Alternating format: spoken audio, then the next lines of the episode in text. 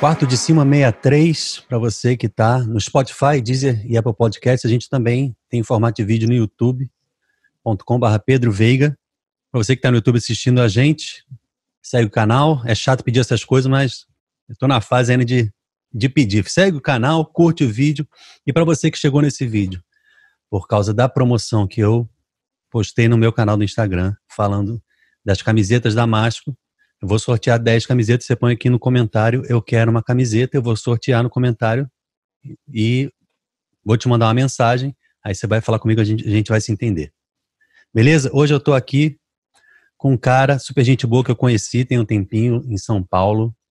A gente fez uma reunião, é amigo de amigos meus. Inclusive a Bia mandou falar o nome dela aqui. Cleiton Saraiva. E aí, cara, como é que você tá? e aí, Pedro? Tranquilo mesmo. Eu quero dizer que é uma alegria estar aqui contigo, né? A gente já tentou fazer aí esse gravar esse podcast tem algum tempo, é. mas infelizmente por algumas situações a gente não pôde. Mas antes de tudo, quero dizer, cara, que eu sou teu fã demais. Caramba. Demais. Eu que sou eu teu tenho fã, certeza cara. que eu tenho certeza que um dia, se Deus quiser, ele vai me dar a honra de poder trabalhar contigo. Eu sempre falei isso pro para a Bia, para o Igor, que eu tenho muita vontade de trabalhar contigo, porque eu sou muito fã é, do teu talento, assim, das, das tuas produções. Eu sou aquele tipo de, de músico que baba mesmo ouvindo as tuas produções. Ô, oh, cara, e obrigado. te agradecer mesmo pelo, pelo convite de estar aqui contigo, viu? Muito obrigado. Então, é, já deixou aqui publicado que a gente vai fazer alguma coisa junto, já inevitável. Agora vai ter que acontecer. Falar nisso, a gente estava falando antes da gravação sobre álbum que você vai lançar, né? Você vai é, lançar rapaz, esse ano. Vou lançar um, um novo é, CD esse ano. Hum. Que na verdade, assim, ô Pedro, você sabe que esse ano de, de pandemia é bem complicado pra gente, né? Enfim. Uhum. E a gente, nós trabalhamos com arte. Yeah. Né? Fomos os primeiros a parar, né? vamos ser os últimos que vão. Não, é dolorido. Vamos cara. voltar. É, demais, demais. Então, esse ano, assim, sem condições de investir né, financeiramente, visto que todo o dinheiro que eu invisto na missão, é, nos projetos, ele vem da missão. Uhum. Então, assim, eu já tenho um, um, um, disco praticamente pronto, gravado desde o ano passado, que a gente ia lançar em março desse ano. Né? Tava, tava programado para ser lançado em março desse ano. Quem produziu, conta, só interrompendo? Foi o Lucas. Lucas? Lucas é, o Lucas, Lucas é, Guimarães, é, ah. Guimarães, ele é o, o, produtor e guitarrista, né? Guitarrista, né? da Eliana Ribeiro, ah. faz alguns projetos. O Lucão, a gente chama uh -huh, de Lucão, é. conhece, né? Sim. É, e aí foi ele que, que, que, produziu, né? A gente trabalhou mais ou menos uns sete meses nesse, nesse projeto, nesse disco que se vai se chamar Deus Anda Comigo.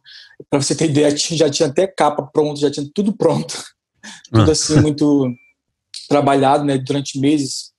Você melhor que ninguém sabe que uma produção demora bastante. Ah, é? Não, às vezes já, não já... duas semanas pra gente se virar, mas o normal mesmo é tipo três, quatro meses, assim, pra é, ficar tranquilo. Imagina. Você, é. você é, é, vem inspiração, você tem que. É, é, vocês produtores, então, que tem um trabalho absurdo, né? Nossa. Que a gente passa as ideias e a gente, se vocês que se virem. não, eu acho que assim não dá para dizer que um é mais difícil que o outro. Eu, por exemplo, tenho uma dificuldade horrorosa de, de, de compor. Até eu só faço quando tem alguém junto comigo. Cantar. Então, assim, são habilidades, né?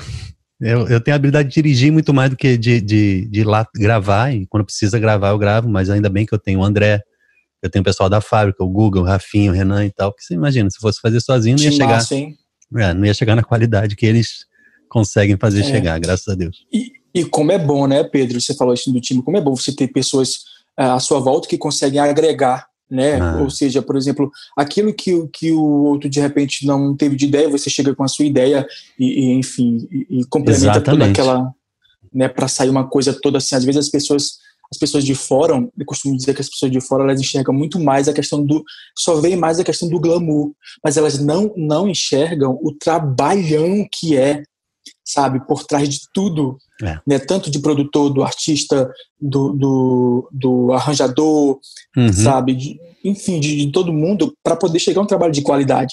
É, eu, tenho, eu, eu, tenho passado por, um, por uma fase estranha, né, de, de reavaliação, porque, primeiro, eu nunca gostei de trabalhar sozinho, então, é, quando Deus me possibilitou conhecer essa galera lá em 2011, por, por aí, fui conhecendo um atrás do outro.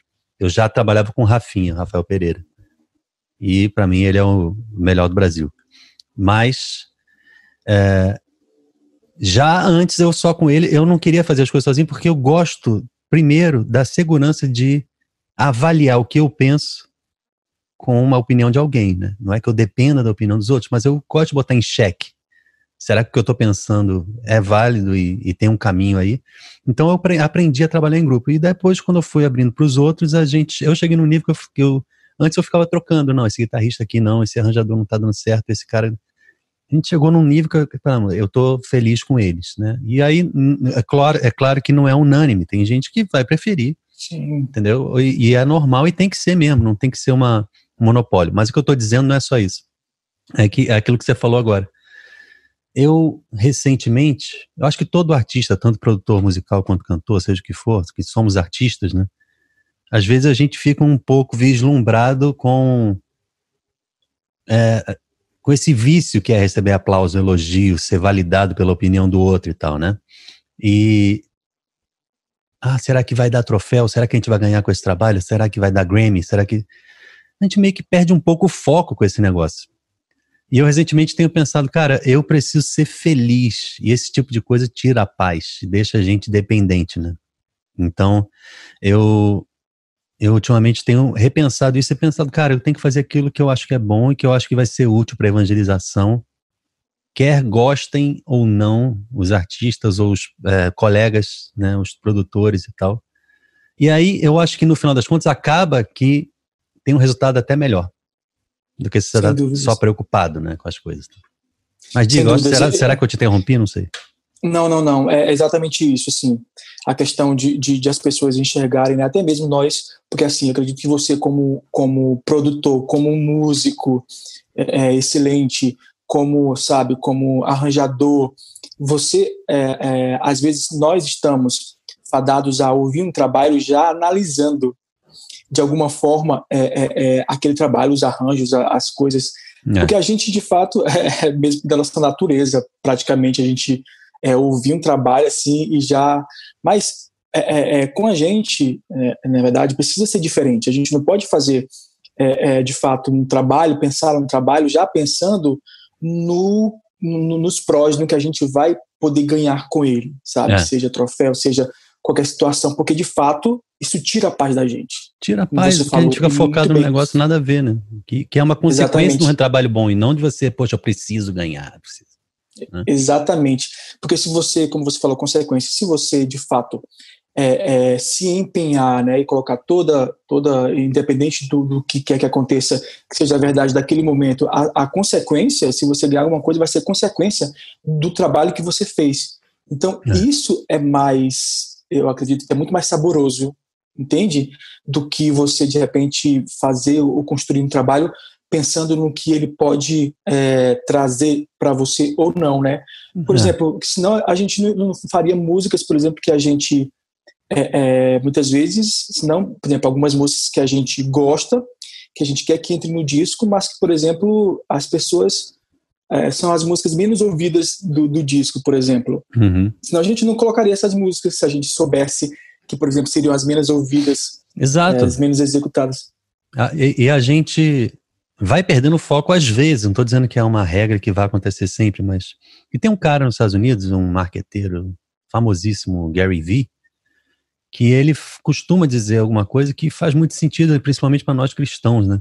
Ele diz: se você dá alguma coisa esperando recompensa, você, é você é louco, você é um pobre coitado. Na verdade, ele fala um palavrão, né? Mas assim, você é um pobre coitado.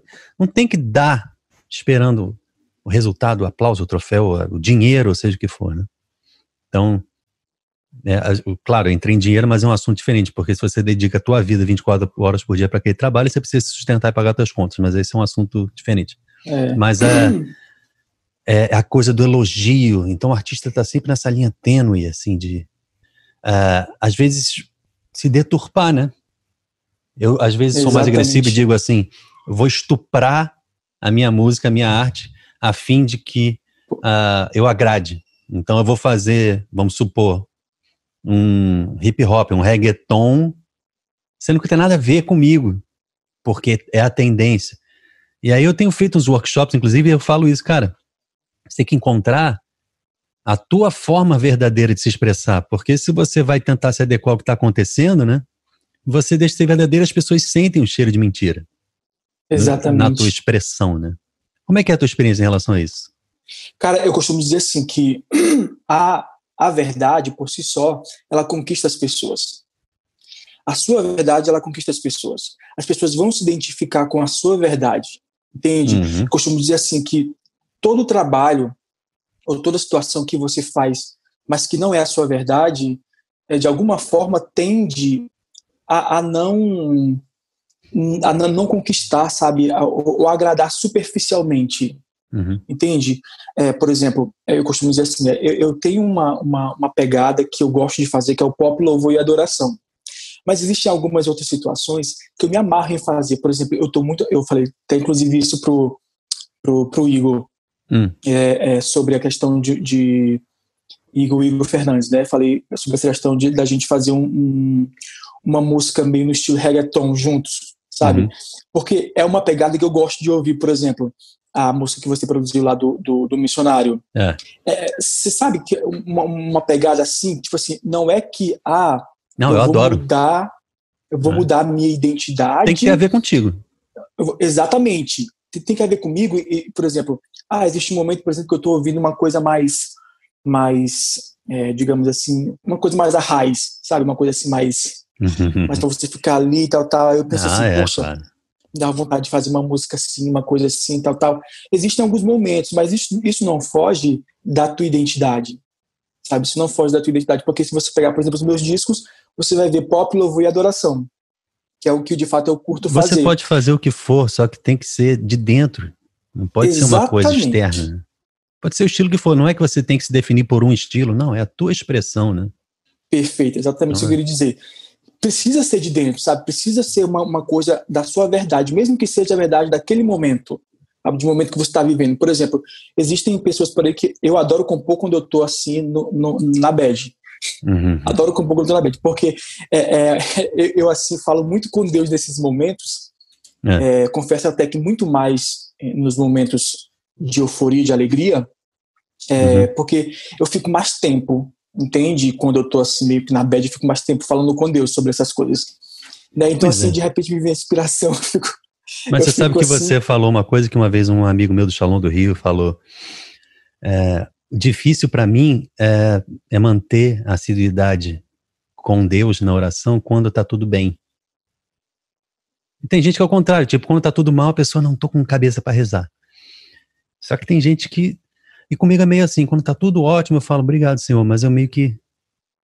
Exatamente. Deixa eu viver aqui, aproveitar, né? Aí quando eu tô péssimo, eu, peraí, eu, eu me torno assim um santo mais né, fiel na oração possível. Exatamente. É um certo egoísmo, né? Tipo, fazer o quê, né? Porque às vezes até vai se perdoar assim, Senhor, se eu estiver sendo um, um, cristão só por conveniência, me perdoa. Se eu estiver te procurando só por conveniência, me perdoa. Uhum. Mas é que, por exemplo, nesse momento eu preciso mais conversar contigo, eu preciso é, me abrir mais, eu preciso estar é. Em, é, mais em sintonia contigo, sabe? Tem uma assim, genuinidade, você procura um amigo também quando você está mal. Mas é lógico que você tem que lembrar de procurar teu amigo quando você está bem e, querer, e quiser conviver com ele. Então Deus Exatamente. é a mesma coisa, né? Então, assim, é, é, é, muito é muito doido essa questão, né? Porque, assim, às vezes as melhores músicas, e você vê que até isso, isso, isso também funciona até às vezes em outros meios, uhum. né? É, de músicas não, não, não cristãs, assim, nesse sentido, né? É, se os compositores, na maioria deles, falam, né, que muitas vezes é, é compõem algumas outras músicas, mas quando estão, assim, sei lá, das situações ruins e tal. Mas, enfim, voltando aqui para nós, é, é, é, mais ou menos nessa questão, sabe? Assim, às vezes eu vou é, é colocar para fora a verdade daquele meu momento. É. Entende?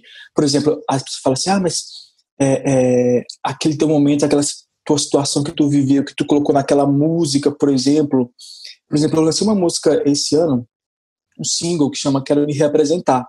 Não é uma composição minha, mas hum. é uma música que quando eu ouvi pela primeira vez, bateu a, a, a, verdade. Tipo, a música começa a falar assim que, que faz um tempo que mesmo ao lado de Jesus, o meu coração não está ali. Porque é muito fácil a gente estar, por exemplo, para a igreja, você vai para a igreja, você está lá de, de, corpo, mas, uhum. a, mais a, de corpo e alma, digamos assim, né? Mas o seu coração está ali. Porque é. o que é. interessa para Deus é, é, que o seu coração também esteja ali. É, a palavra já diz: onde está o teu tesouro, ali está também teu coração. Você deseja, né, é, pelo a, menos. Exatamente. A, é, a gente muitas vezes está num, num, num evento, num grupo de oração, numa situação, a gente está ali, mas o nosso coração muitas vezes não está ali. Então eu me identifiquei com aquela música porque eu vi ela no passado, me identifiquei porque era a verdade de um momento que eu estava vivendo. Uhum. Eu estava indo, fazendo as coisas, cumprindo os eventos, cumprindo a, a, com a minha agenda, com, com a, as minhas uh, obrigações de cristãos, mas é, é, o meu coração não estava indo junto. Então é. precisei voltar ao primeiro amor, precisei é, é, é, sabe, voltar a, ter aquela sintonia com, com Cristo, né? E expressei isso, porque essa verdade alcançou muitas pessoas, porque essa verdade não era só minha. Uhum. Imagine quantas pessoas não, não estavam vivendo aquele momento quando ouviram aquela canção. É. Então é, é, é, é complicado, assim, é... Mas uh, isso eu me lembrei de uma coisa. Uh, é claro que existe aquele molde Santa Teresa, né, que ela nos incentiva a parar e rezar verbalmente, ativamente, né? Mas é, a base de tudo é o desejo do coração. Então, se eu tenho dificuldades, se eu tenho distrações, se eu tenho incapacidades, se eu tenho problemas da, da minha história, da, mas eu desejo estar com Deus mesmo sem conseguir, isso já é, né? já é a, a oração, né? O Wilde Fábio falava muito isso para mim e eu carrego em mim uma, uma dificuldade até hoje, assim, mas já tem anos isso que ele falou. E uma outra coisa que ele falou, super interessante, é essa coisa que você falou de, de artista, né? Uma vez ele perguntou para mim, por que, que você não compõe? Você não tem, você não tem nenhum sofrimento na vida, não? Aí eu, ué, será que eu tenho que compor só, só a partir do, do, do, que eu sofri? Mas essa experiência dele, aquela música Existe um Louvor, que só a Cidade da Cruz, é uma música que ele fez num momento muito, muito brabo da vida dele, né? E ele teve essa experiência com Deus de cruz, né? E é incrível, acho que tem sim isso, né? Essa vertente. É, assim. E até em algumas, por exemplo, é, a última música que entrou no, no, nesse, meu, nesse meu projeto, que vai sair agora esse ano ainda, é, foi, uma, foi uma. Na verdade, eu não, porque assim, como eu não sei, eu não sei tocar, hum. sabe, Pedro? Eu não sei tocar instrumento nenhum. E, Te ensino. Por favor, por favor. As minhas, as minhas composições eu faço elas todas é, é, as melodias, tudo na boca mesmo, assim, sabe? Eu, eu componho geralmente de madrugada. Já é um ato de bravura é, isso, fazer tudo a capela, né? Muito é, não, então, quem sofre, quem sofre é o produtor, né? Porque eu, eu, eu faço tudo na capela e mando para ele. É, é realmente dá um certo trabalhinho. Dá um certo trabalhinho. E aí, é, nessa, nessa questão, esses, a última música que entrou, eu fiz uma, uma letra, hum. fui fazendo a letra é, daquele sentimento né, que eu estava sentindo, é, aí não fiz melodia, só fiz a letra. Falei assim, não hum. vou, não, não, não, não é uma música. Aí tá, né? E aí todos os dias eu tava olhando para aquela letra que eu tinha, tinha feito lá, hum. e eu falei assim, rapaz, eu acho que eu vou mandar para alguém transformar isso aqui em música, colocar uma melodia. Aí eu mandei para um amigo meu, Amadeu, hum. e aí é, é, ele começou uma melodia nela, incrível, como ele começou aquela melodia assim e ele fez a melodia do estrofe dela no violão. Aí ele falou assim, amigo, eu consegui fazer essa parte aí. Pronto, o restante todo eu fiz. Dá uma inspiração a, logo, né? Deu uma... Cara, como se tivesse clareado. Eu falei assim pra ele. O Amadeu falou assim, é, é, lá na hora de, de, colocar os créditos, tá, tu coloca só tudo. Eu falei assim, não, porque se não fosse essa tua inspiração, é. essa tua inspiração para que é, é, é, compor essa, essa, essa primeira estrofe, eu não teria conseguido o resto. Ou seja, eu precisei, isso foi primordial, isso foi essencial, isso foi assim, é, é de fato, o que precisava. Então, os compositores vão, vão ser você e eu. E, cara, a música ficou assim, maravilhosa, sabe? Assim, eu, é. vai ser a, a que a gente vai lançar como, como digamos, para trabalhar o, o disco, né? Mas essa coisa e... de inspiração, é, eu acho legal de, de, composição, só que eu também confesso que eu tenho um pouco desse sentimento assim, quando a pessoa faz a letra toda e a melodia e eu só ajudei a tocar, eu me sinto. Tipo, tem uma música que eu fiz com o padre Cristiano Pinheiro, que o missionário Shalom gravou, e eu tenho um pouco isso na minha cabeça. será que eu contribuí mesmo com a música? Porque ele já veio com a letra e tal. Então tem essa sensação, né? Você é uma certa é, culpa. Mas, então. É, ele veio, ele veio com a melodia é, é pronta também. Mas tipo, ele te deu uma melodia pronta, né? Também. É, ele me deu melodia pronta. No caso, é essa canção, as canções que eu componho, de fato, ah. elas, é, algumas delas, a maioria delas, né? Só essa mesmo que eu não, que eu, porque não era uma música eu componho já com uma melodia. Aí eu, eu vou eu vou e mando, né? Só hum. que, por exemplo, já teve músicas que eu mandei para o pro produtor e ele é, acrescentou porque ah, tal palavra é, soava melhor, mas que é. significava a mesma coisa. Entendeu? Mas aí o então, produtor aí, ajuda nisso mesmo. Ajuda, é. E aí, no caso é, dessa, por exemplo, eu mandei só a letra. Falei assim, ó, eu, eu fiz essa letra aí no momento que, de fato, eu, eu tô rezando em cima dessa letra já tem uns dias. E aí, vê se tu transforma ela em música. E aí ele começou. Porque eu não tinha pensado em absolutamente nada. Se você me perguntava, você tinha pensado em nada? Nada. Nada. Eu não tinha, eu não tinha pensado em nenhuma melodia, não achava que melodia nenhuma ia, ia combinar. E, de repente, ele clareou. Sabe? Assim, todo uhum. o restante, depois que eu fiz, clareou. Então, assim, é, também são, são, são coisas né, e contribuições, porque assim, eu vejo que muitos compositores é, compõem assim, muitas coisas, digamos, que sejam comerciais. Eu não entendo é, o que, que é comercial, porque assim existem algumas situações que, que de músicas que, por exemplo, o compositor acha que aquela, o cantor acha que aquela música do disco vai ser a menos ouvida e de repente é a que é. mais faz sucesso. Exato, já passei por isso algumas e, vezes. Então é complicado você pensar assim, o que, que, o que, que é comercial? Sabe? Não, e é assim, justamente aquela sensação uh, insegura você... e um pouco vaidosa de dizer eu preciso fazer uma coisa que o pessoal. É uma visão que eu já tive muito tempo, mas não dá, não dá, porque não, não traz genuinidade para o trabalho. Pedro, eu confesso que eu também já tive muito isso. É. Tive muito isso, assim, e, e, todas as vezes, vou te confessar, todas as vezes eu sempre quebrei a cara no sentido de que, ah, vou trabalhar essa música. Aqui. E de, e de repente o povo o povo ouvia outra, de repente o povo pedia nas rádios a outra, de repente o povo é, falava na internet da, da, daquela outra é. que eu não. Você não sabe, entende? É, é, às vezes, não sei se isso funciona no nosso meio, mas, tipo assim, às vezes uma música simples, às vezes de, de músicas de, de três frases, é, sabe, por exemplo, eu vou até é. confessar uma coisa para você aqui. Sabe quando eu ouvi aquela música pela primeira vez, aquela música do missionário Shalom, hum. que chama como é? Pa, é, Papai, meu pai. Meu pai. Como chama? Meu pai. Eu vi aquela música pela primeira vez, até falei, falei isso pra Bia. A Bia me lembrou isso recentemente numa live. É, eu falei assim, que, que o Gustavo tava com preguiça de, de compor? De início parece, né? Mas é, foi uma coisa muito bem cuidada dele, na verdade. E não, e você vê, aí é. depois, isso depois de um tempo, uns meses depois, eu, eu partilhando lá num grupo que eu tenho com a Bia, o Igor e o Elson, amigo meu de Manaus. Hum. Falei assim, eu tô rezando com essa música e eu, é, é uma semana chorando com essa música. Você imagina, eu que tinha falado que o Gustavo estava com preguiça de compor, pois é. porque ele só, ele só falava papai, meu papai, meu paizinho. Meu... Mas essa foi uma experiência dele de oração, e ele, cara, Exatamente. é assim que se traduz. Se eu for elaborar muito, vai perder o foco da parada a verdade dele que me alcançou no momento em que eu precisava. E que quando eu vi pela primeira vez. É, é, é Se você não está ali focado na parada, você acha besteira, né?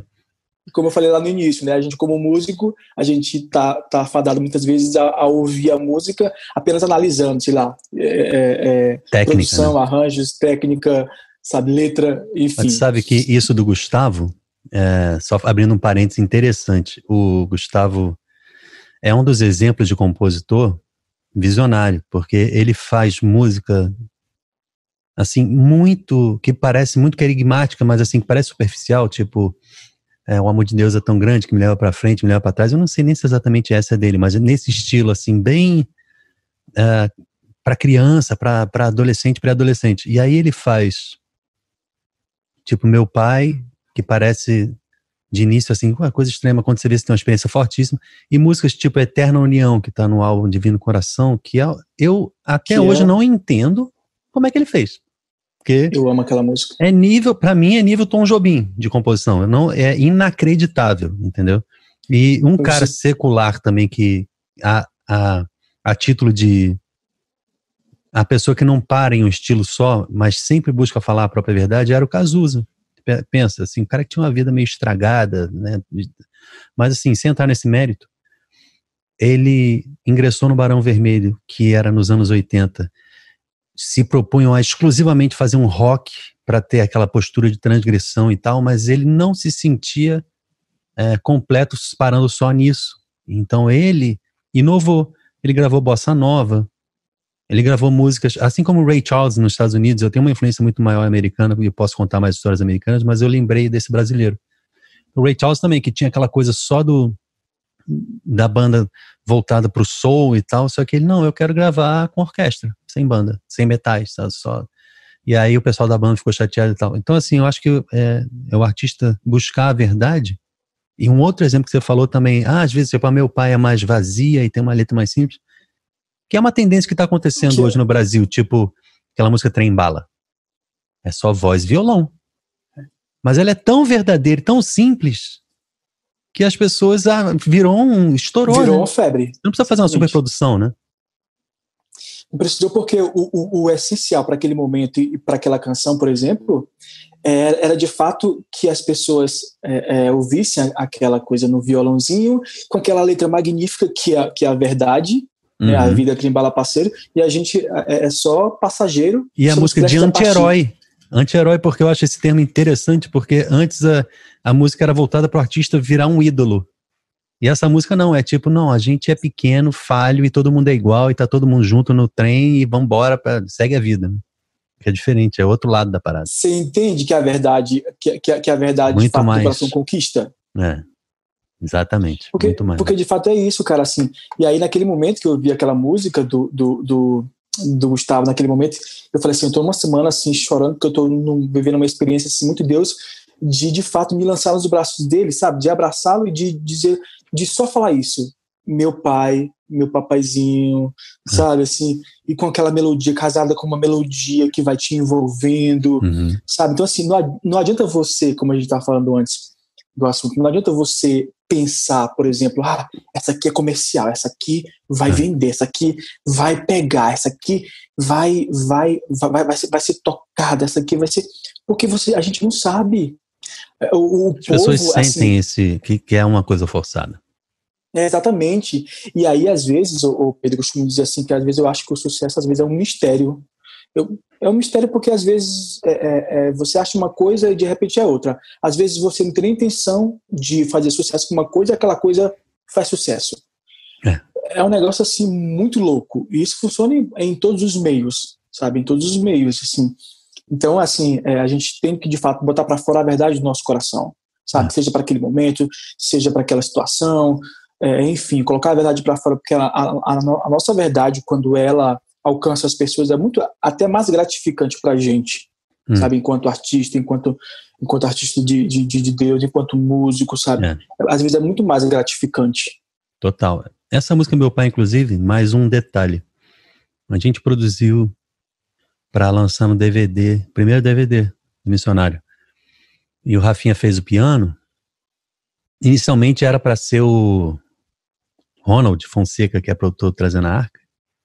E aí a gente queria chamá-lo e tal, Gustavo. Não aconteceu, e aí a gente, e o, e o Rafinha, que é, trabalha conosco, fez. E eu acho que foi providência de Deus, porque o piano que ele fez, eu demorei um pouco também. Uh, mesmo dirigindo a produção, a chegar num ponto de achar adequado.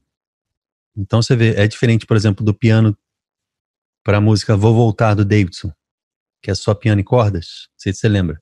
Que eu, eu amo essa música. Pois é, mas é um piano que eu fui passo a passo com ele dizendo eu queria isso nessa densidade eu não quero uma coisa super rebuscada e não quero uma coisa muito muito simples aí ele achou meio termo e a gente cara é sensacional assim é lógico que é chato inclusive a música que eu mais ouço do CD do Davidson vou voltar essa música é, que eu mais ouço do, do, daquele disco dele, que eu, inclusive aquela capa eu acho bem, bem maneira e tal. E, e eu acho que, que ficaria ouço. melhor sem as cordas, mas, mas aí depois que a gente pôs, ah, agora fica. Mas o piano só dava assim mais. E, mais inclusive, um... eu, eu, vejo muitas pessoas cantando ela nos lugares, já vi é, muitas pessoas um, cantando. Uma resposta boa. Mas aí a música Meu Pai, eu demorei um tempo também para gostar do piano. Só que o Rafinha, ele tem essa sensibilidade. E ele, não, essa música precisa do... Só. Assim, a introdução bem que uma criança toca. Mas é perfeito, porque é justamente vê, né? o que a letra pede, né? Então não precisa daquela elaboração de pianista e tal. E eu fiquei pensando, cara, um pianista desse que você é, tu faz uma introdução dessa, depois, depois que passou um tempo que eu. Não, não, não. Você acertou. para você ver, né, cara? É, é, é, muito. É muito doido, assim. É, é a gente fica assim meio. É, é, a gente, né? Eu falo a gente porque a gente já tá. Você, inclusive, até mais que eu. Assim, nessa questão de, de, de, vivência, assim, nesse meio de, de, de produções e de, de, de, arranjos e músicas, a gente fica até assim, a gente ainda tem muito o que aprender. A gente acha que muitas vezes. É, é, é sei lá, sabe ou, ou, ou, entende daquela situação, mas a gente, com o tempo, a gente vai vendo o quanto que a gente ainda, ainda precisa aprender sobre, sobre o mercado todo em si. É bom a gente ter é. essa atitude, porque o contrário leva a gente a, a uma diz, impressão né? de, de não de autossuficiência. Se você tem uma má impressão de que você não precisa aprender mais nada, você está morto, na verdade. Você está esperando a morte chegar. Né? É, como, é um complexo exemplo, de Deus, não é, não é Deus. Verdade. É como, por exemplo, sabe que eu, que eu sempre costumo dizer, o, o Pedro, falei assim, as pessoas, ah, mas tu ainda fica nervoso antes de entrar no palco, por exemplo, antes de cantar na missa? Uhum. Eu falei assim, sim, fico. Eu ainda sinto, a, a, e eu acho assim, que no dia que eu deixar de sentir esse frio na barriga, porque a, esse frio na barriga, digamos que é uma preocupação em, em, querer que tudo saia direitinho, querer que tudo saia perfeito, assim, perfeito, porque a gente tem que buscar de fato, sabe, é. a, a, o melhor para Deus, né? Então esse esse frio na barriga, de fato, ele é também um pouco disso. E eu falo, costumo dizer assim que quando eu deixar de sentir isso, a, a missão não faz mais sentido para mim. Não, sabe? você está confortável demais. Você tem que na verdade reavaliar a coisa. Exatamente, é. exatamente, sabe? Então, é, é, é, sempre vai existir, né, pra gente, pra, pra você, é, antes total. de subir no palco, antes de. Sempre vai existir aquela. Desde aquela a primeira vez até hoje. Quer dizer, a gente sabe, a gente toca pra um Aleluia com 200 mil pessoas na frente. Na verdade, para mim, eu fico mais nervoso com 10 na minha frente. Porque eu 200 mil é um mar. Você não sabe, você não vê a cara das pessoas, você vê uma coisa infinita, assim, né? Sou eu na vida. Assim, ó, às, às, vezes tô, tô, numa rodinha assim, pô, assim, ó, ah, vamos lá, Cleito canta aí. Aí tem umas cinco pessoas assim que às vezes eu nunca é, é, é nem vi na vida, né? Tô vendo naquele momento ali. Aí eu fico nervoso. Nossa. Cara, eu fico nervoso. Parece que a responsa aumenta, né? Eu fui tocando um acústico com o Davidson e com o André. Primeiro que eu, quando toco com o André, eu já fico nervoso só da existência dele. Mas aí eu fui tocar numa, num colégio aqui em Fortaleza.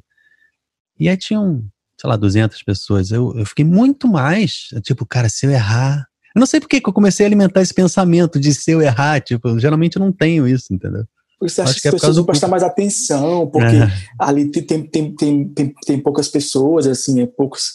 E aí, e, tipo, quando, quando eu vejo, assim, aquele, aquela multidão de gente, é, sei lá, tipo assim, eu até fico nervoso, mas quando eu entro ali, é como se, ah, fosse de boa, sabe, assim, é, porque é, é as pessoas não estão tão perto de mim para me olhar assim, sabe? É, é tão perto assim. Ou, ou, ou, olhar de repente para os seus dedos lá tocando. Aquilo me, me deixa, sabe? É. Assim, eu, eu sou, sou desses. Se tiver um, milhão de gente assim, eu fico tranquilo, assim, é, quando já, já tô lá no palco, né? Agora, mas você sabe por assim, quê?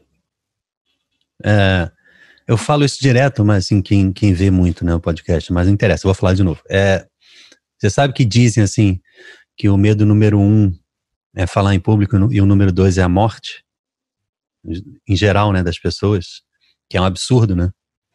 Meu Deus, aí, como assim? É, não, tipo, as pessoas têm mais medo de falar em público do que de morrer. Porque é um pânico essa coisa de pegar o microfone, de. Por isso que as pessoas têm dificuldade de partilhar é de, de oração, ou de cantar o salmo na missa, e aí se treme todo, né? A pessoa prefere morrer quieta no canto dela que, do que falar em público. Mas sabe por que, que tem a ver isso? Quer dizer, cientista, a galera diz, né? Que eu não, não sou eu que estou dizendo. Tem a ver com uma herança primitiva, que a, quando formaram as primeiras comunidades, né? De gente, assim, lá na pré-história. Pré-história, sei lá, não vou saber dizer exatamente. Mas quando se formou as primeiras cidades, os primeiros grupos, começaram a existir naturalmente regras, né? De sobrevivência, de, de convivência social e tal. Então, quando alguém infringia uma regra, e se tornava uma ameaça para o grupo, essa pessoa era apartada do grupo, ficava do lado de fora das barreiras, né, da, da tribo, da cidade e tal. Então, essa pessoa do lado de fora, ela tinha que pleitear a reentrada dela, o reingresso dela no grupo. Por quê? Porque se ela ficasse lá de fora, ela ia morrer de frio, de fome, ela ia ser atacada por um animal, ela ia morrer, né? E ali dentro ela tinha segurança. Só que o fato dela estar de fora, tendo que pleitear pela reaceitação dela, pela, pela sobrevivência dela diante daquelas pessoas que estão lá olhando para ela e julgando ela, a gente traz isso como herança genética para quando a gente está num palco, está todo mundo olhando para a gente, julgando a gente, a gente tem que mostrar algo que é muito interior nosso, que é cantar uma coisa muito íntima, né? Tocar um pouco menos. Então você vê que o músico ainda fica atrás, né? Porque o, o cantor está na frente porque é ele que leva a mensagem, a intimidade dele. Então dá um pânico. Você fala uma coisa, é, você fala uma coisa e eu isso me remeteu a uma coisa que inclusive eu partilhei no meu Instagram. Ano passado, é, dia 22 de dezembro, eu fiz um show pela primeira vez na minha terra natal. Hum. Na cidade onde os meus pais moram, onde os meus tios moram, onde a, a cidade que me viu crescer uhum. e que me é, viu começar a dar os primeiros passos da música na igreja. Pois bem, Ano passado, é, fazer o primeiro show nessa cidade, em praça, abrir as festividades de Natal da praça. Hum. Aquela multidão de gente. Pedro, eu nunca em toda a minha vida fiquei tão, tão, tão nervoso para subir no palco como eu fiquei ali. E pior que é o seu lugar de origem, né? Então. Porque você está falando assim, ah, as pessoas vão te. Aquele povo me viu crescer. É, Aquele pior. povo me viu os primeiros passos na, na, na música, na igreja, exatamente. E aí eu ficava imaginando, meu Deus, na minha terra natal, Jesus, a minha família toda ali na frente, aquela multidão de gente. Uhum. E eu disse, meu Deus do céu, sabe? É muito louco isso, porque de, de, Tem de muito fato, a ver. assim. Exatamente. Muito a ver, até com tudo que você falou agora, né, antes. É, e é por isso que a gente que tem a gente... mais dificuldade de dizer, por exemplo, eu te amo para um familiar, para um parente, do que para um amigo. Porque essa pessoa conhece muito mais. Conhece. Você te viu crescer, sabe teus defeitos, sabe que quando você era frágil, quando você era bobo, quando você não sabia nada. E aí, é, a gente, santo de casa não faz milagre, é isso, né? Porque a gente é. não consegue também convencê-los de que a gente hoje é capaz e é um profissional e a, as pessoas meio que desconfiam. Então a gente fica mais à vontade com um amigo, que a pessoa está é. conhecendo a gente ali, né? A partir dali, né? É muito Exatamente. engraçado como é que funciona o ser humano. É muito doido isso, cara, porque eu ficava ah. pensando assim, né?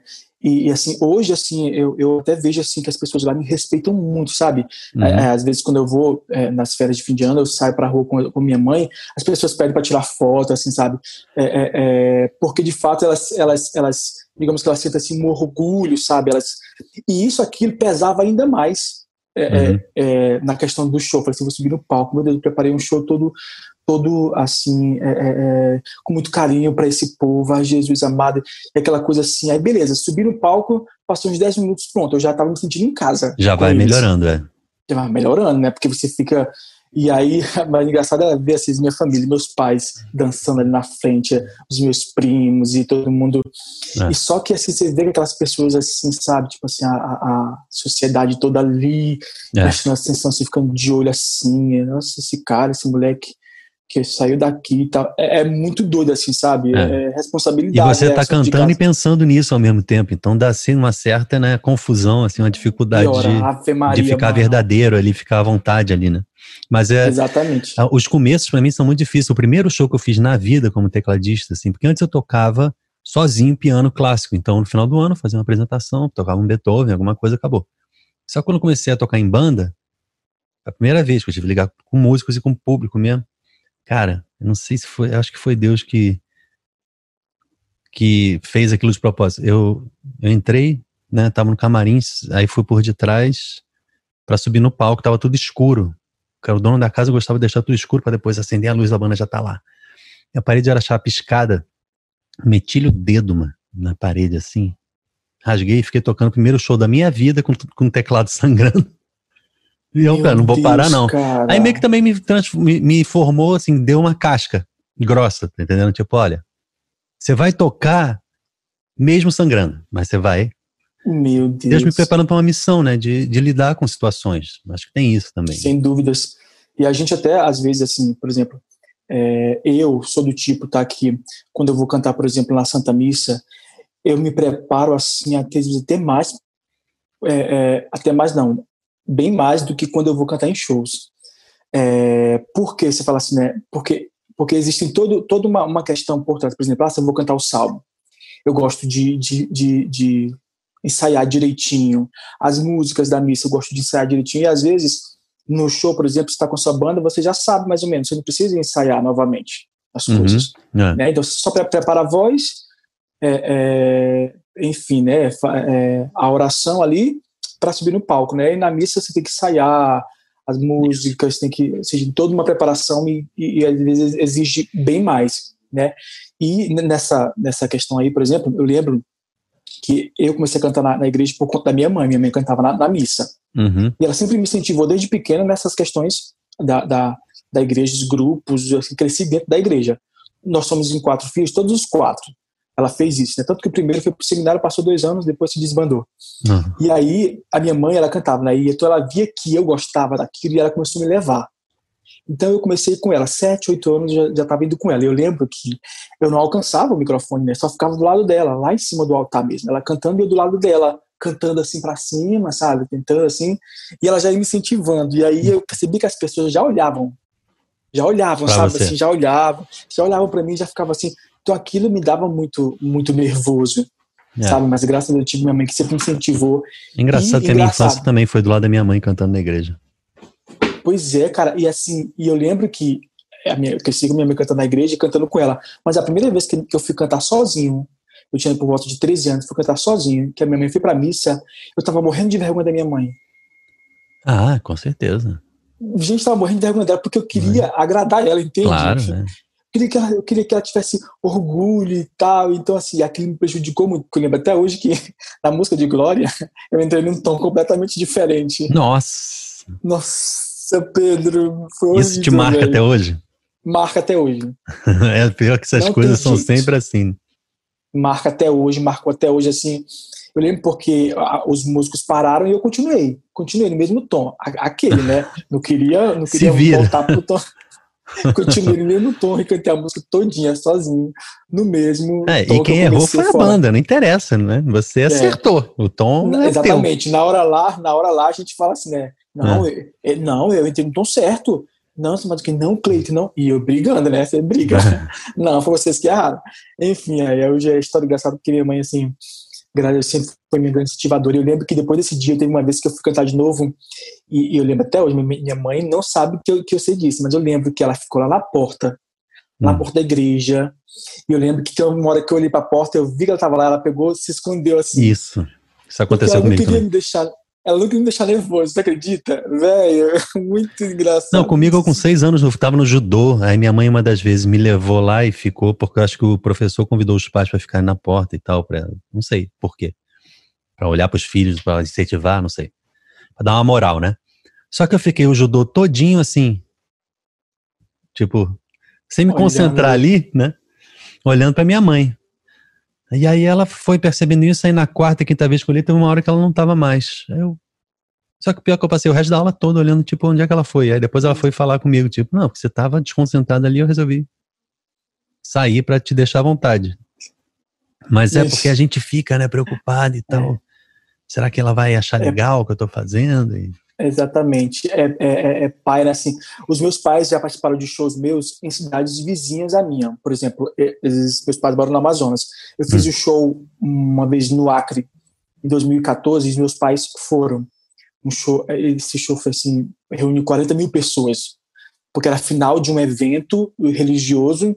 Uhum. Foi assim, uhum. incrível. E, e uma história interessante aqui. Foi o primeiro show que meu pai participou. Minha mãe, né? Minha mãe já tinha ido num, também no Acre um, ano antes. Mas esse foi o primeiro show que meu pai foi. Hum. É, é, lá no Acre, né? Assim. E aí eu lembro que nessa, nesse, nesse show, acabou o show, né? E aí a minha mãe foi lá pro palco junto com as minhas sobrinhas. E aí eu falei, mãe, cadê o meu pai? A minha mãe falou assim: Ah, meu filho, não sei. Ele falou que tava vindo pra cá. Pois bem, né? É assim, meu pai é uma pessoa assim, muito humilde, muito E aí hum. eu fui atender o povo, né? Saí do camarim, fui atender o povo assim, tinha uma fila gigantesca. Aí eu olho aquela fila enorme, eu olho lá no fim da fila o meu pai. Hum. Meu pai lá no fim da fila, conversando, batendo papo com o povo e tal, mais do que. Aí eu fui pedir para um dos rapazes que estava na, na, segurança ir lá é, é, buscar meu pai, né? Aí ele foi, ele voltou dizendo que meu pai disse que não queria, não, que ia enfrentar a fila como todo mundo. É. ia ficar na fila como todo mundo. É, é, isso foi é legal também, por um muito. lado. Isso foi uma coisa que me marcou muito, porque ele esperou todo mundo, aí quando ele chegou, chegou a vez dele assim já, um dos últimos, ele dizia assim, ah, eu nem me importei, eu tava autografando lá os CDs como pai do Cleiton. meu pai é muito assim, meu pai é muito assim. O pessoal tava pedindo autógrafo pra ele? Tava, ah, autógrafo aqui, o pai do Cleiton, dizia, eu tava autografando lá, pai do Cleiton e tal. assim, meu, meu pai é muito, muito Uma vez eu entrevistei assim. o pai do Romário. Que é legal que ele também meio que tinha uma época que ele, o pessoal gostava de, de entrevistá-lo. Assim, imagina, o pai do Romário, né? Imagina.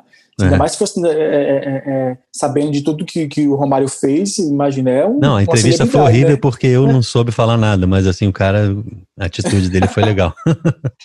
cara, mas foi engraçado assim, porque isso me marcou muito do meu pai, sabe, assim, essa questão. E aí, quando ele me abraçou, ele falou assim: Filho, eu não sabia tanto que você era cheio do Espírito Santo, sabe? Essas foram as palavras dele porque no momento lá eu fiz um momento assim de, de oração do, do Espírito assim que não estava nem programado no show, né? Fui conforme Deus foi conduzindo, porque tinha uma música do Espírito, mas aí o Senhor foi conduzindo, o Espírito Santo foi conduzindo para aquele momento, né? E aí foi um momento assim muito bom assim que as pessoas, é, é, enfim, sabe assim entrar em sintonia com, com o Espírito Santo, chorando, enfim. E aí eu vi isso do meu pai, assim, foi uma coisa assim, porque com minha mãe eu sempre tive mais uma convivência, assim, sabe, mais íntima. E minha mãe, assim, eu abraço ela e beijava ela, assim, desde de criança, falava que eu amava desde criança. Mas o meu pai, eu lembro até hoje, a primeira vez que eu falei para ele que eu amava foi em 2011. Primeira Nossa. vez que eu falei para ele que eu amava. Assim, olhando para ele, pai, eu te amo. E como é que foi desde a relação? Dia, como é que foi a reação Cara, dele? Aquela reação dele assim foi meio tipo assim, sabe aquela reação assim de, de quem assim, dá aquele tapinha assim, tá bom, também te amo. Mas assim, eu botei a minha cabeça assim, eu senti que o coração dele tava. Pois é, que é um troço estranho, por que, que a gente reage dessa maneira, né? Tinha Cara, que ser uma coisa normal, né? Mas parece que é um troço assim, olha, tem que te contar um segredo. Eu te amo. É, é claro, isso, né? Porque você é filho e ele é pai, não tem né? Eu, a minha família paterna tem um pouco isso também. Eu lembro de assim de, das primeiras vezes que eu ouvi e tal. Ele, minha avó, também a mãe dele, tipo, fica uma coisa tipo, é claro, né? É. Mas a gente não fala, mas a gente vive a coisa, né? E Exatamente. tem gente que tem mais facilidade de falar, né? É, eu assim, com a minha mãe sempre foi, mas com meu pai era porque assim, meu pai ele era, ele sempre foi aquele pai assim que sempre incentivou, mas ele nunca foi assim é, tão presente. Ele era mais aquele pai que falava assim, ah, não está faltando nada para os filhos, Isso. então eu estou é fazendo parte né? de pai. Provedor, exatamente. Estou fazendo parte de pai. Então, assim, coisas relacionadas a dinheiro, assim, corria para ele. Ah, beleza, não está faltando nada, ok. Minha mãe não, minha mãe já, ela já cuidava da educação. Minha mãe trabalhava, às vezes, três turnos. Assim, às vezes ela, ela era secretária de escola, diretora de escola, professora. Aí ela chegava em casa e ainda ensinava a gente, sabe? Uhum. Assim. E aí meu pai sempre aquela coisa mais do provedor, né? Então, assim, nunca houve essa relação assim, sabe? Tipo, é tanto que eu nunca apanhei do meu pai, apanhava da minha mãe. Do meu pai não apanhava porque ele não, não se metia muito. Ah, eu pedi alguma coisa para ele, pede para tua mãe. Uma coisa para ele, pede para tua mãe.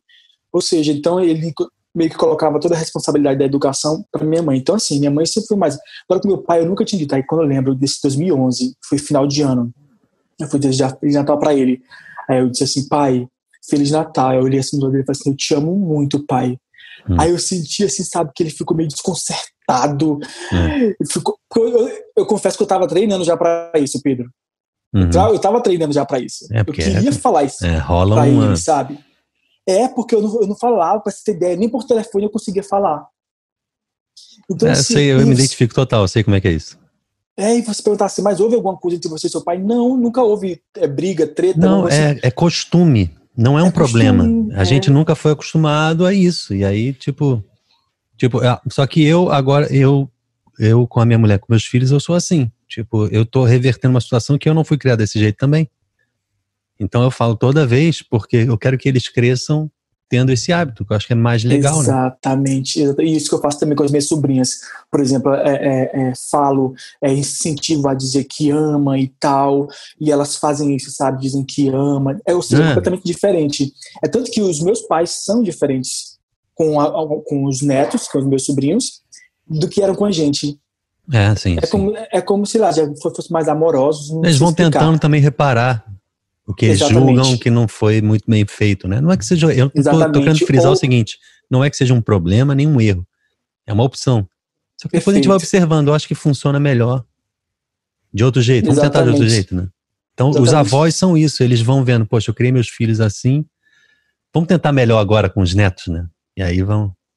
É por isso que dizem, né, que os pais educam e os avós estragam, né, às vezes. Porque é, tem um detalhe, por exemplo, a minha avó fazia meu pai chamá-la de senhora, que é normal. Aí conosco ela, não, pode chamar de você. Já foi uma segunda opção ali. Quer dizer, eu Ai. chamo minha avó de você e meu pai chama a mãe dele de senhora, porque seria o contrário, olha na verdade. Que, olha que engraçado, é, eu também só chamo minha mãe de senhora, assim, é, e, e, até os meus filhos me chamam os meus pais assim, é, é, é, senhor, senhora, assim, que eu lembro que às vezes até que, assim, uma vez eu fui chamar de, de, de você, é, é, tipo, é... Aí rola um desrespeito na, no meio do é, negócio. Aí já rola assim, já, já mostra a mão assim, aqui na, na tua cara, porque minha mãe fala assim, ó, tu, tu pode ter, um dia tu pode ter 40, 50, 60 anos, se eu ainda estiver viva, eu meto a peia, Tipo, aquela coisa assim, assim, eu ainda mando em você. É. Porque, de, de, de, fato, eu, eu sinto muito isso, é. sabe, assim, pode ter a idade que for, mas eu ainda mas sinto é, que... Mas é respeito, é isso, né?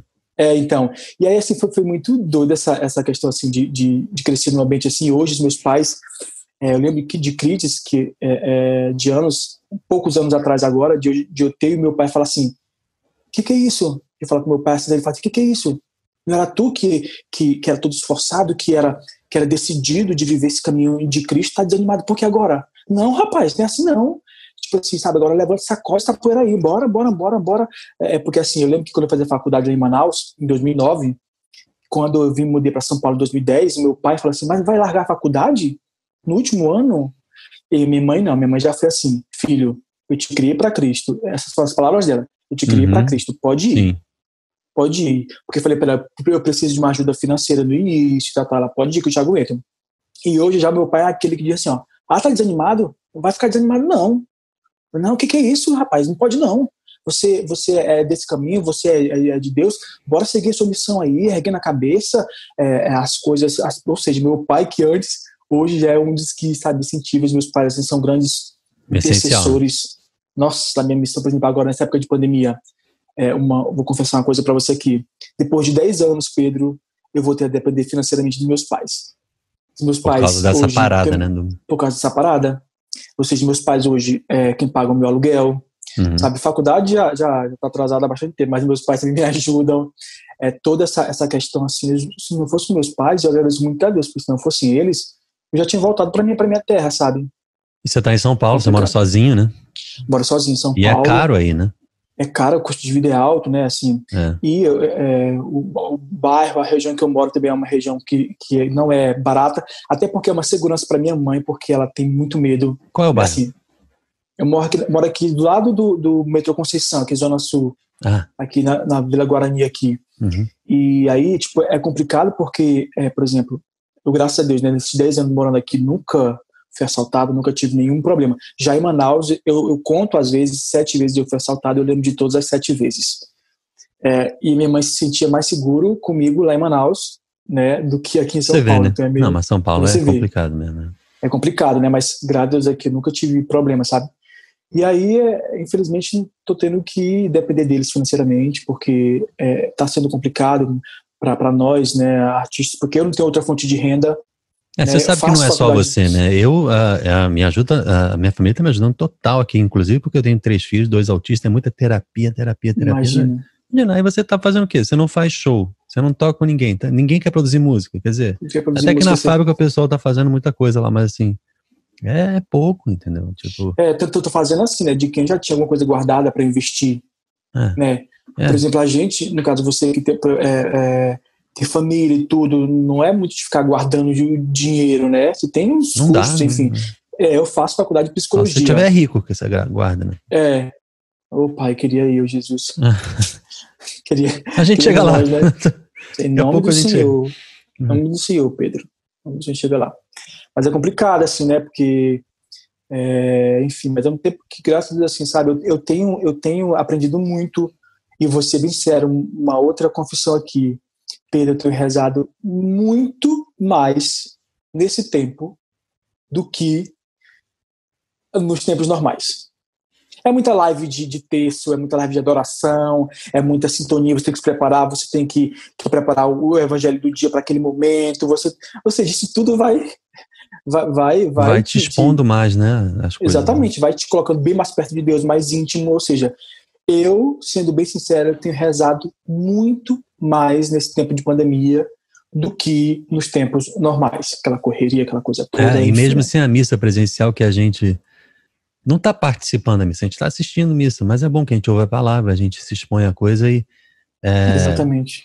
Mas tem dos dois tipos. Teve gente que perdeu o hábito e se sente, por exemplo, na comunidade Shalom, tem, tem gente que se sente mais incapaz de voltar à vida comunitária normal. E teve gente que, como eu, se aproximou mais e está muito mais é, feliz e tal. Assim, e eu, eu reingressei, agora sou postulante de novo, e eu estou fazendo a célula online. Mas para mim está sendo um bom começo, ah, do que se eu tivesse passado a frequentar presencial, talvez eu fosse sentir assim é, uma mudança mais mais rasgada, né, mais gritante é. na minha vida. E agora já estou conhecendo o pessoal, sentido. aí quando voltar a ser presencial já já estou indo, já estou feliz, já estou bem. Já vai estar tá mais mais entrosado de alguma forma, né? Talvez para esse recomeço, é. É, essa situação fosse fosse melhor. Esse dia eu estava reclamando sobre essas questões de, de do online, né? estava reclamando, mas assim, se for olhar, eu estou bem, bem acostumado, sabe? Por exemplo, de falar com a professora aqui, olhando para. Eu faço psicologia, falei isso uhum, já. É. E, ter, e, são cinco anos, eu estou no quarto ano, termino no próximo ano. A minha irmã e, também. Interessante. É, e aí, estou fazendo, é, é, é, por exemplo, as, a questão da, da clínica, o estágio clínica, né? É. Virtualmente, né? É uma coisa assim, interessante, mas eu falava assim, caramba, é, as pessoas assim até que têm se adaptado bem a essa, a essa questão do, do, do não sei, é. às vezes dá, dá, eu fico menos nervoso, por exemplo, ah, vou, vou atender o paciente, né, é. aqui no estágio, estágio clínica, eu olhando para ele aqui pela tela, eu fico menos, menos apreensivo, acredita? É, então, eu, eu, duas coisas que têm crescido bem é a comunicação, tipo live, o podcast, poucas pessoas fazem no Brasil podcast, mas psiquiatra e psicólogo, meu amigo, nesse lockdown, estão assim enriquecendo brabamente, porque tá todo mundo ficando doido, né? Então precisa de terapia e tal. tipo, e, e, aí... é uma coisa que você pode fazer, é, tipo, a distância online, tipo... Eu acho que funciona médico... até melhor, porque eu tinha uma preguiça horrorosa de ter que sair de casa e ir pro consultório do cara, esperar na recepção, olhando pra cara da secretária e ter que fazer small talk, essa coisa de ficar... Não gosto. Boa. Então, deu a hora da terapia, ele me liga pelo Skype, ou seja o que for, WhatsApp. Oi, doutor, tudo bem? Tô aqui. Gente conversa, ah, eu consigo aprofundar muito mais, porque eu não passei pelo esforço de ter que, porra, ter que sair de casa. casa. Não, tô aqui, acabou. Inclusive, eu tive uma sessão agora, antes de gravar contigo. Assim, é. desse jeito, né? E aí, aí, eu prefiro. Né? Por isso que eu falei, eu me adaptei melhor à vida comunitária também, porque tá tudo online, então né? Porque é o meu perfil, né? Tem gente que não, se eu ficar em casa eu não consigo trabalhar e tal. Tem, tem dos dois tipos, né? E quem tem dificuldade de trabalhar, tem aquela dica. Você tem que fazer a tua rotina dentro de casa como se você estivesse saindo. Então, você acorda, você vai tomar um café, você vai tomar banho, você vai se arrumar e você vai para tua teu quarto, para tua sala de trabalho, você vai ligar o computador e você não vai ficar vendo TV, não vai ficar vai fazer o teu trabalho ali, porque aí sim você funciona. Mas isso acontece muito com o produtor musical também. Eu lembro que o Rafinha no começo tinha que usar o quartinho da casa dele. O André também, inclusive. E uma vez eu falei para André: não, você, se você for trabalhar dentro de casa, você vai ficar toda hora com teu filho, com a tua mulher, ela vai te chamar para ir no mercado, começa a atrapalhar. E aí ele foi, teve uma época que ele foi para cá, pro, pro quarto da casa dos pais, que, ele, que os pais moravam em cima. Agora ele se mudou. Mas aí, pelo menos os pais entendendo, não ficavam. E ele se fechava no quarto é. trabalhando lá. Na época que a gente produziu o, DVD, o primeiro álbum da Ana Gabriela foi nessa época aí. Que eles tinham saído do Rio Mar, que era um estúdiozão no Rio, e a gente ficou um tempo no quarto, depois a gente abriu um estúdio nosso. Mas a ah, pessoa tem que se acostumar, né? É, porque de fato é uma situação assim que a gente muitas vezes é, ah, fala assim, ah, mas isso foi bom, não foi bom porque a gente sabe a situação que a gente que a gente está enfrentando, né? quantas vidas foram perdidas em, em, em, tudo. Mas a gente tem que tirar algo de bom, já que aconteceu, a gente tem que tirar algo de bom é. É, disso, disso, tudo, né? Vamos tirar algo de bom dessa situação, por exemplo. E o meu algo de bom foi, de fato, essa, essa, essa maior intimidade com Deus, sabe? De, de, de ter mais tempo para isso, é. sabe? De, de, de, por exemplo, é, pessoas, e eu no meu Instagram mandar muitas pessoas, porque lá eu coloco psicologia, mas não, não não coloca não psicólogo, né? É. Não define. E as pessoas, é, é, você está atendendo online, é, é, muitas pessoas, né? Assim, os meus professores falam sempre assim que a nossa profissão é a profissão do futuro, né? Porque é. porque o povo tá, tá ficando muito mais ansioso, o povo tá ficando muito mais Exato. com problemas psicológicos, né? Para mim você já estava atendendo, né? Se na verdade falta um ano, né? Falta um ano, é. Eu estou atendendo só na, na, na, na clínica, né? É, porque aí são os pacientes mesmo que, que ó, faculdade, é. que na verdade são parentes de, de alunos, né? Uhum. E aí que a gente que a gente faz esse, esse estágio. No passado eu estagiei numa, numa paróquia, a São Luís Gonzaga ali na Paulista, se você conhece. Uhum. E, e, foi uma experiência muito legal, cara. E eu já decidi assim, quando eu terminar eu quero fazer essa experiência assim, porque a gente atende lá pessoas que não não podem pagar, né? Só que eu não podia dar procedimento prosseguimento a, ao tratamento, né? A psicoterapia breve, que lá era breve porque eu não sou formado. Então, fazia só a triagem e fazia um primeiro, um primeiro hum. atendimento, né? Mas é, é, tão, é tão gratificante, sabe, assim, pra gente poder estar é, tá num, ambiente, às vezes, que ajuda, sabe? A tinha uma capela do lado, de ah, todas as salas é que ótimo. atendia. Se todo psicólogo fosse cristão, né? Ia ser incrível. Nossa, seria maravilhoso, viu? Porque às vezes a gente fica doido no início da, da do é. curso. Eu, eu sei que eu já pensei em fazer psicologia, mas é, é, muito difícil, tem que ler muito, porque é um troço que não tenho costume. Cara, eu, eu, eu também detestava ler, o, o, o, Pedro, detestava ler, assim, sabe? Só que você tem que, que ler muito mais assim. Acredito que a, a, a vivência dentro da sala de aula é muito mais importante. Ah, é? Sabe, do que você ficar lendo. É, porque na sala de aula, além de você ter diversas opiniões diferentes, você consegue debater com os alunos, com os professores, é, no, é, por exemplo, num dia, no máximo que você vai ter é, uma, uma aula que segue nos quatro horários, uhum. tipo, de, de sete até as dez e pouco. Você não vai ter, por exemplo, duas matérias no mesmo dia, isso nunca vai acontecer. Né? Então, assim, você consegue, de fato, é, ter uma maior vivência dentro da sala de aula. Por exemplo, eu não, não leio muito em casa, para ser sincero. Uhum. É, e a minha vivência maior é dentro da sala de aula e o que eu tenho aprendido na, na, sala, nos estágios, que já fiz estágio em creche, já fiz estágio em escola, já fiz estágio é, em asilo, é, ou seja, essa vivência toda também ajuda pra caramba. E, cara, assim, ó, eu fiz psicologia, Pedro, mais por conta de que em 2015 eu tive um, uma, uma síndrome do pânico pós-trauma, que foi por conta, de fazer um show no interior do, do, do Pará, e eu fui com os meninos, com os músicos, né? E chegando em Belém, nós tivemos que pegar uma um monomotor. Sabe aqueles aviões? Sim, é monomotor de sete lugares. É, então. Pegamos um avião daqueles. Só que o infeliz que estava na frente, que não era da banda, né? Tinha, nós éramos em cinco, e aí tinha o, o piloto, e aí uma vaga da frente deram para um parente, que era da prefeita, não, lembro quem era. Só que o, o, o, rapaz esqueceu o cinto de segurança do lado de fora, na hora de fechar a porta e aquela parte dura Ficou do, do lado de fora da porta, assim? Batendo no, na lataria. Nossa. E aquilo, assim que começou a decolar, né? Causava um, um, barulho absurdo. E eu olhava assim pro lado, e aí eu dizia assim: tá pegando fogo. Aí é, entendeu se tava pegando fogo e foi uma gritaria. Foi uma coisa toda. Nossa, tá maluco. Assim, rapaz. E ele não pousou, não? Dois, ele voltou. Menos de dois minutos a gente tava pousando de novo. Ah, mas já deu um pânico isso. de dois minutos ali, né? Dois minutos. É. Dois minutos, o, Pedro, que custou um ano da minha vida. Uma eternidade, é. Um negócio.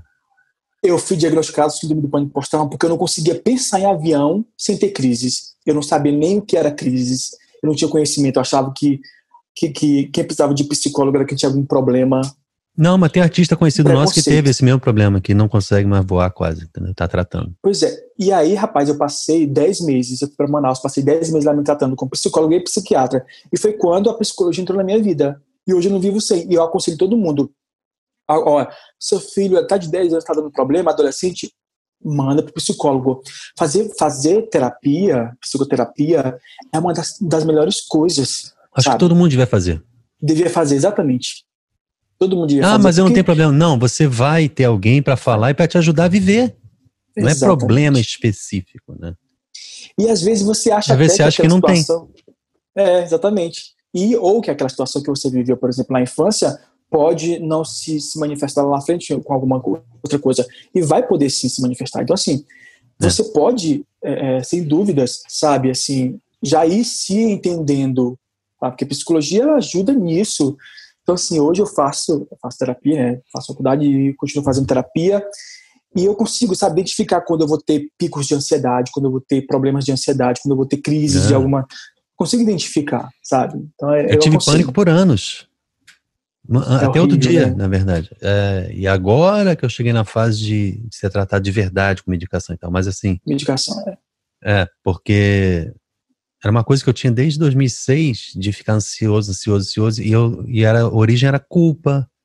Era, eu tenho uma característica muito grande de se eu tenho uma pendência que eu não consigo fazer, isso se torna um problema de ansiedade para mim. peso, né? Então, tipo, eu achar que eu, eu tô incapaz ou que eu tô irresponsável, que isso e aquilo, entendeu? E aí, agora eu tô numa fase muito mais equilibrada por causa disso, porque é de tratamento, né? De é, sim. ter alguém para falar e para ajudar, né? A minha mãe, minha mãe também, né? E, e é, por, por conta de problemas com o meu irmão, eu tenho um irmão que é um pouco problemático, e ela foi, é, é de fato, é, adquirindo isso. Então, por exemplo, é, eu falei para ela assim, na época que ela começou a tomar remédio, há muitos anos atrás, eu disse assim, a senhora vai, é, por exemplo, ah, não vou tomar remédio que eu tenho medo de ficar, de repente, dependente. Eu falei assim, a sua qualidade de vida é, não pode ser, ser drasticamente afetada por causa de um, medo, medo é não, não, faz sentido. A gente tem que viver bem enquanto se vive aqui nessa, né, né, nessa é. vida. E a terapia então, assim, da palavra é o, que, é o que te leva a não depender de remédio, porque por mais que você numa fase precise tomar para estabilizar o humor, para sair da depressão, seja Exato. For, a terapia da palavra é o que vai te tratando de fato. Né? Porque o, o, remédio ele te reequilibra quimicamente, mas se você tem razões pela tua história que te leva a desequilibrar quimicamente, então você precisa ser tratado pela palavra.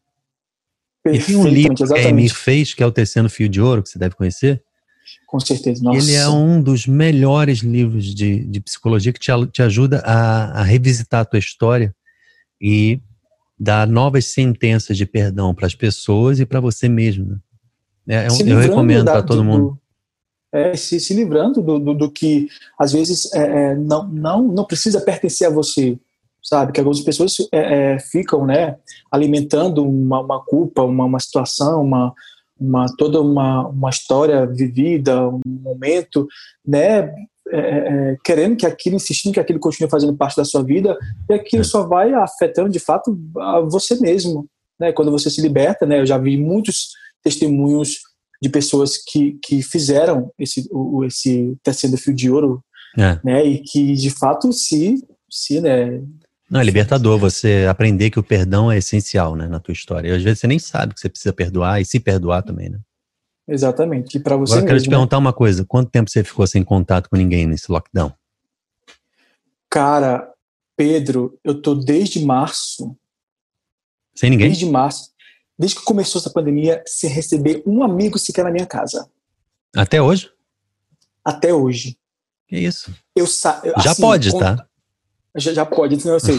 Assim, ó, eu, eu, eu tenho um contato assim, né? Tipo, por exemplo, eu saio toda semana para ir na, na, no mercado. Ah, sim, pelo é, menos. Tipo, é, não, não. Toda semana eu vou no mercado, fazer a, a, a feira da, da semana, é, vou na farmácia, já fui no banco e tal. Mas assim, de receber. Mesmo assim, é doido, vezes, porque você precisa de alguém para é, conversar, né? Pra estar tá junto. É, exatamente. Né? E aí, por exemplo, às vezes, por exemplo, é, tipo, os, o casal de amigos aqui, a Paula e o Igor, que moram aqui no Rio de Janeiro.